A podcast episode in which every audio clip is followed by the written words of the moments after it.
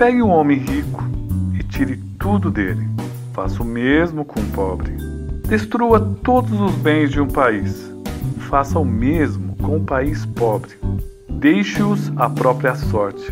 Depois de alguns anos, volte e veja o resultado. O rico voltou à riqueza e o pobre estagnou. O que te faz rico? Qual sua riqueza? O que de maior valor conquistou na vida? O que te socorrerá em momentos de grande apuro financeiro? Qual é o seu tesouro? O que você gostaria de possuir para uma perigosa travessia?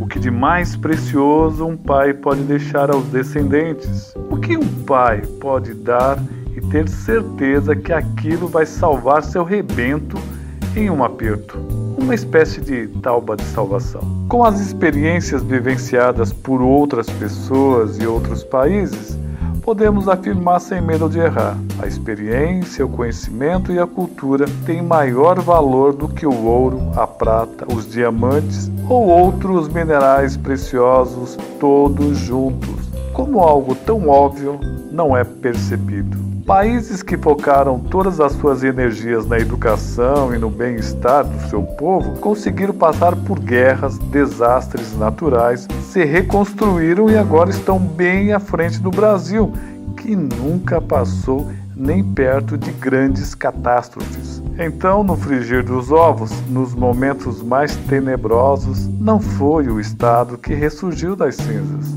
mas o próprio povo. O Estado é um espelho da população, refletindo seus gostos, seus desejos e suas mazelas. Qual seria então a finalidade, o ponto central? Qual o objetivo da existência do Estado? Ora, cuidar do povo. Mas o Estado tem se preocupado mais com a própria existência, com os problemas causados por ele mesmo e sua ineficiência sua sobrevivência ficou mais importante do que a do povo.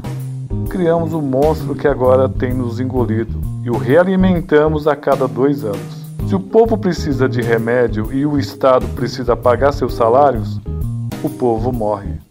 O Estado é um ser com vida e desejos próprios, inalcançável, colocando em segundo plano nossas mais primárias necessidades de sobrevivência. Há séculos construímos castelos, fortalezas e fomos relegados a viver nos burgos, fora da segurança dos imensos muros, torres e palácios que nós mesmos construímos. Precisamos das ferramentas para sermos autossuficientes, para não depender do Estado. Hoje temos instrumentos para impor nossa vontade, não somente nas eleições, mas no dia a dia. Não precisamos de migalhas, queremos nossa parte deste latifúndio.